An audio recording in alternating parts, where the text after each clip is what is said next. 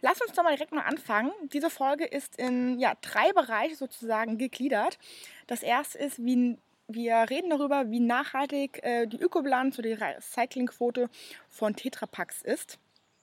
Das zweite eben, äh, schauen wir uns mal die ähm, Recyclingquote und die Ökobilanz von Konservendosen an. Und das dritte natürlich ganz, ganz wichtig, vor allem wie überhaupt nachhaltig Kokosnussmilch ist.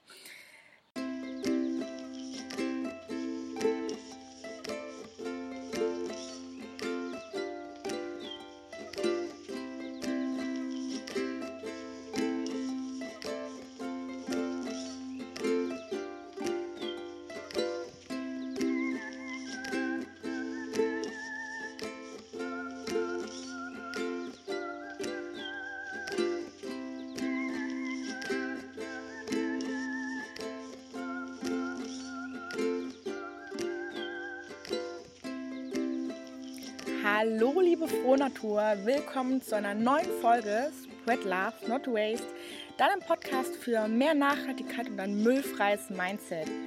Ich hoffe, dir geht es gerade äh, super gut, du bist gesund in der aktuellen Lage und bei dir scheint die Sonne. Ähm, deswegen eins vorweg, wenn es ein paar Hintergrundgeräusche gibt, liegt es daran, dass ich hier im Garten sitze und diese spontane Folge aufnehme. Denn die liebe Jasmin von... Ähm, die eine oder andere hat mir nämlich eine Frage gestellt, die ich super, super interessant fand und natürlich auch gerne mit dir teilen möchte. Denn es geht um die Frage, was eigentlich nachhaltiger oder besser ist. Kokosnussmilch im Tetrapack oder in der Konservendose. Genau. Und da habe ich mich aufgemacht und ein bisschen recherchiert und meine äh, Finger wund geschrieben und weil das so viele Informationen sind, die ich dir einfach nicht in einem Post enthalten bzw. Ähm, gebündelt reinschreiben möchte, folgt hierzu eine kleine, total ungeskriptete Podcast-Folge. Und genau, lass uns doch mal direkt mal anfangen. Diese Folge ist in ja, drei Bereiche sozusagen gegliedert. Das erste ist, wie wir reden darüber, wie nachhaltig äh, die Ökobilanz oder die Recyclingquote von Tetrapacks ist. Das zweite eben, äh, schauen wir uns mal die ähm, Recyclingquote und die Ökobilanz von Konservendosen an. Und das dritte natürlich ganz, ganz wichtig, vor allem wie überhaupt nachhaltig Kokosnussmilch ist. Quellen hierzu, ähm, eins vorweg, könnt ihr auf Süddeutsche, der Wirtschaftswoche, ähm, Utopia und ähm, Geomagazin finden. Also da habe ich meine Informationen her. Wer da nochmal recherchieren möchte, kann sich da eben gerne einlesen. Und dann würde ich sagen, starten wir direkt mal. Also eins vorweg, schauen wir uns die äh, Getränkekartons an. Über 9 Milliarden Getränkekartons werden jährlich verkauft. Und angeblich soll diese Recyclingquote bei 70 Prozent liegen. Aber stimmt das eigentlich?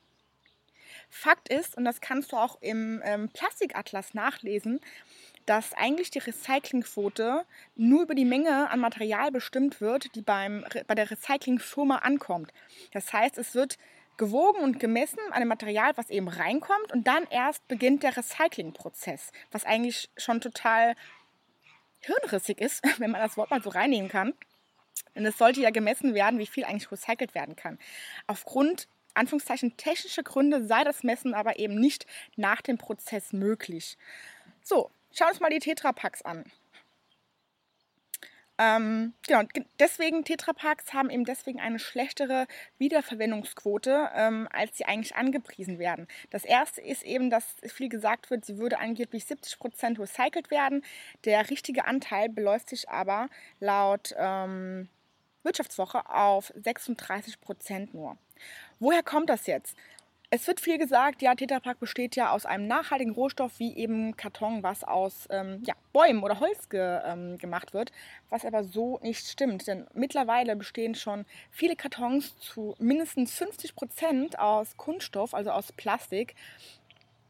Was aber wiederum auch daran liegt, dass die Recyclingquote eigentlich schlechter ist als angepriesen, dass ein Tetrapack aus verschiedenen Verbundmaterialien, so das Fachwort, besteht. Wir haben also nicht nur den Karton außen, sondern innen drin auch eine Aluminiumschicht, was natürlich auch den ganzen, das ganze Produkt innen drin, Saft, Milch oder was auch immer, vor Licht und Bakterien schützen soll. Ansonsten würde natürlich auch der Karton einweichen. Und natürlich auch nicht zu vergessen der Schraubverschluss, der wiederum auch aus Plastik besteht. Ähm, das heißt, diese ganzen Verbundmaterialien ähm, sind sehr, sehr schlecht zu trennen voneinander, was eben ja, eine gute Recyclingquote be bedürfen würde da mal ein Tipp oder eine Erinnerung an dich, wenn du mal versucht hast, ein Portemonnaie aus einem Tetrapack zu basteln, ähm, dann wirst du vielleicht auf dasselbe Problem gestoßen sein, weil du da eben ja, diese innere Aluschicht von dem Pappkarton äh, trennen musst. Und das ist so schon sehr, sehr schwer. Und ähm, ja, ich mag mir nicht vorzustellen, wie Recyclingfirmen das industriell mit Maschinen ähm, machen wollen. Ähm, der Vorteil zwar am Tetrapack ist natürlich, es hat ein geringeres Gewicht, geringer, geringeres, so, ich hatte noch keinen Kaffee, Gewicht und spart daher natürlich ähm, Transportwege bzw. die Energie während des Transportes. Ähm, genau, die Aufgliederung der ähm, Tetrapacks besteht aus 23% aus diesem Kunststofffolie, 4% ist reines Aluminium und 10% der Plastikschraubverschluss. Was aber natürlich, ähm, das sind jetzt Daten aus, dem, aus der Süddeutsche. Aus einer anderen Quelle habe ich eben, wie gesagt, auch, dass mittlerweile auch schon sehr viele Tetrapacks zu einem größeren Teil aus ähm, Kunststoff bestehen. Ein weiterer Punkt besteht aber auch noch darin, warum Tetrapacks nicht so cool für die Umwelt sind, ähm, ist eben auch das Gewicht der ursprünglichen Verpackung. Denn das wird natürlich auch bei dem Recyclingprozess, also am Anfang, gemessen und getrackt. Das heißt, viele ähm, ja, Verschmutzungen oder teilweise auch noch Inhalte in den Tetrapacks werden natürlich mitge mitgewogen und ja, verunreinigen sozusagen eigentlich ähm, die Recyclingquote.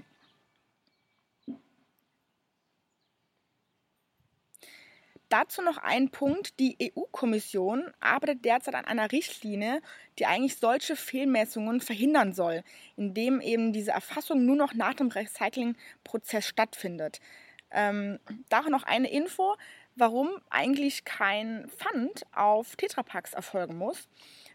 Witzige Information, denn ähm, für eine pfandfreie ja, ein pfandfreies Siegel sozusagen darf es einer hohen Umweltbilanz, einer hohen Umweltrecyclingquote. Und diese Tetrapacks sagen, sie hätten eben 70 Prozent, obwohl das, wie gesagt, nach Recherche nicht so wirklich stimmt. Und diese Marke, um dieses Zertifikat zu bekommen, um pfandfrei zu werden, liegt bei 60 Prozent. Das heißt, wiederum sollten diese ähm, Fehlmessungen angegangen werden und dieser Recycling, diese Recyclingquote erst nach dem Prozess richtig getrackt und gemessen werden, könnte es eben gut sein, dass Tetrapacks ähm, ja, einfach richtig gemessen werden und unter diese 60%-Marke rutschen und demnach eigentlich der Gesetzgeber über, über eine Pfandpflicht für Getränkekartons nachdenken müsste. Ob das so kommt, weiß man nicht und ob das, ähm, ja, sag ich mal, diese den immer größer werdenden Weggang von Mehrwegprodukten, weil einfach die Nachfrage nicht da ist, vielleicht ein bisschen verbessern würde, dadurch, dass eben Tetrapacks ähm, Pfand bekommen, das sei mal dahingestellt. Auch noch eine weitere Info. Laut der äh, DUH, also der Deutschen Umwelthilfe, nimmt auch der Papieranteil weiter ab.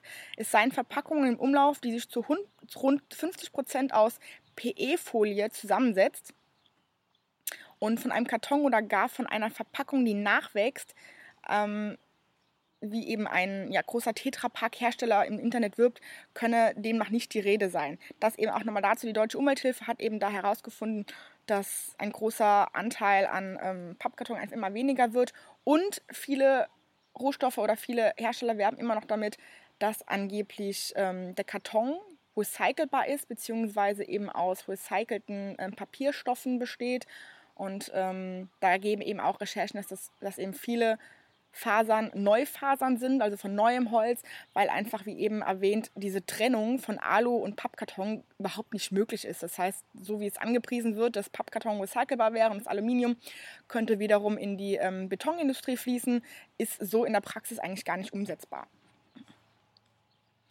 So, kommen wir zu unserem zweiten Teil, nämlich der Ökobilanz und der Recyclingquote von Metalldosen bzw. von Konservendosen. Ähm, das erste Thema ist, dass sie natürlich sehr, sehr energieaufwendig ist in der Herstellung. Empfehlenswerter Tipp dazu, schaut euch gerne mal die Dokumentation, die Aluminiumakte oder die Akte Aluminium an. Sehr, sehr interessant, wie Aluminium hergestellt wird, was für Umweltfolgen das hat, auch soziale Aspekte, also für die Leute, die da in der Nähe wohnen und ähm, wie uns das einfach eigentlich schadet. Ähm, war sehr, sehr, sehr äh, interessant. Ist von dem Macher von Plastic Planet.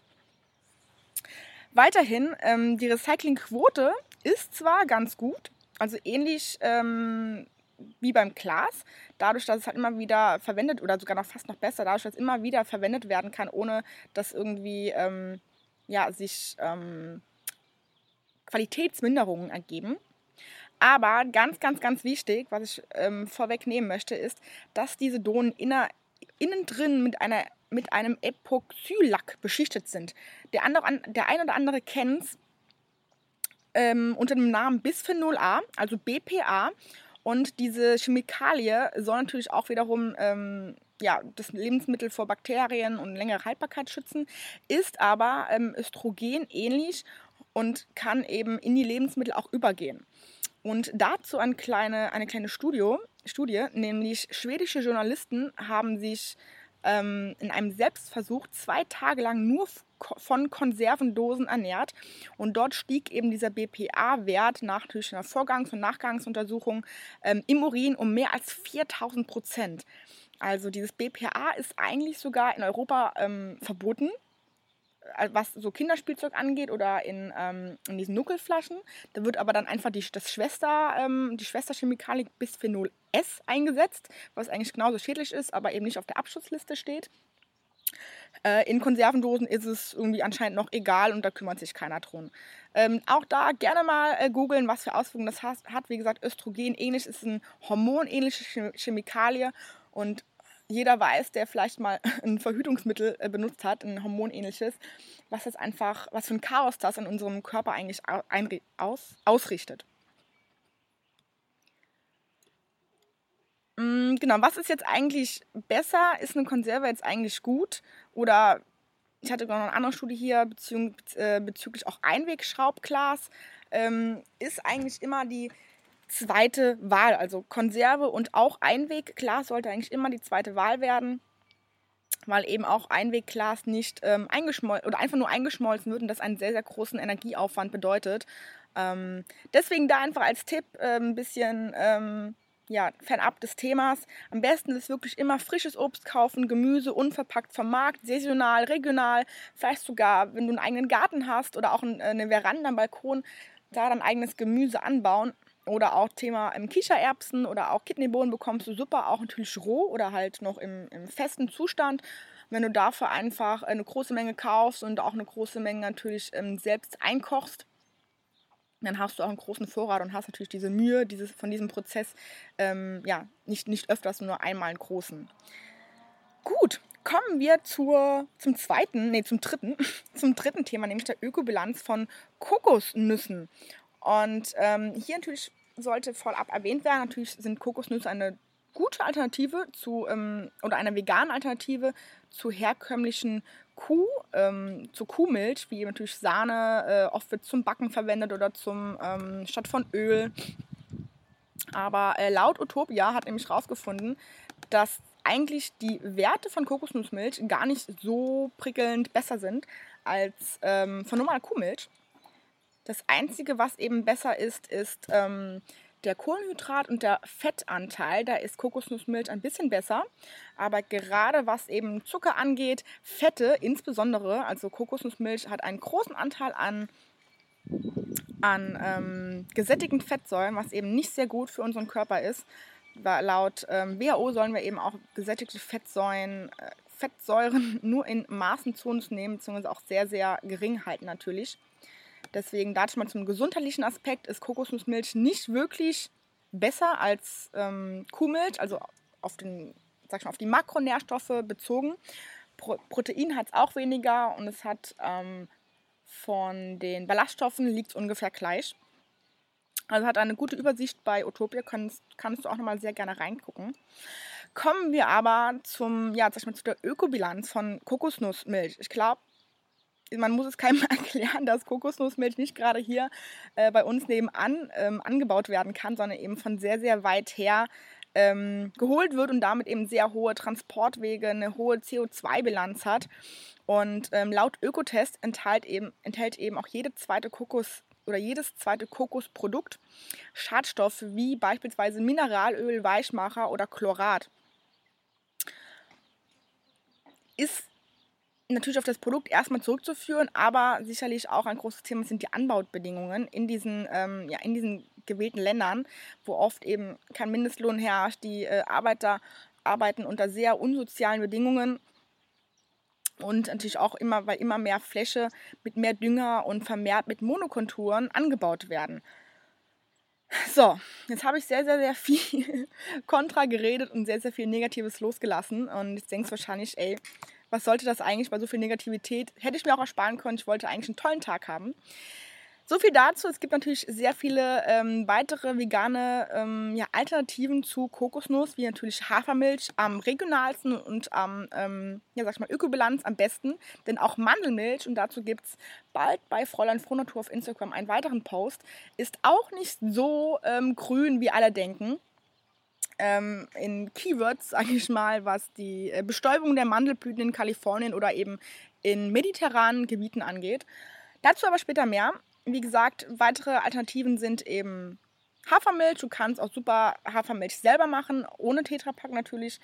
Ähm, ist natürlich die Frage, was du weiterhin benutzen willst, bevor du Kokosnussmilch benutzen willst für asiatische ähm, Menüs.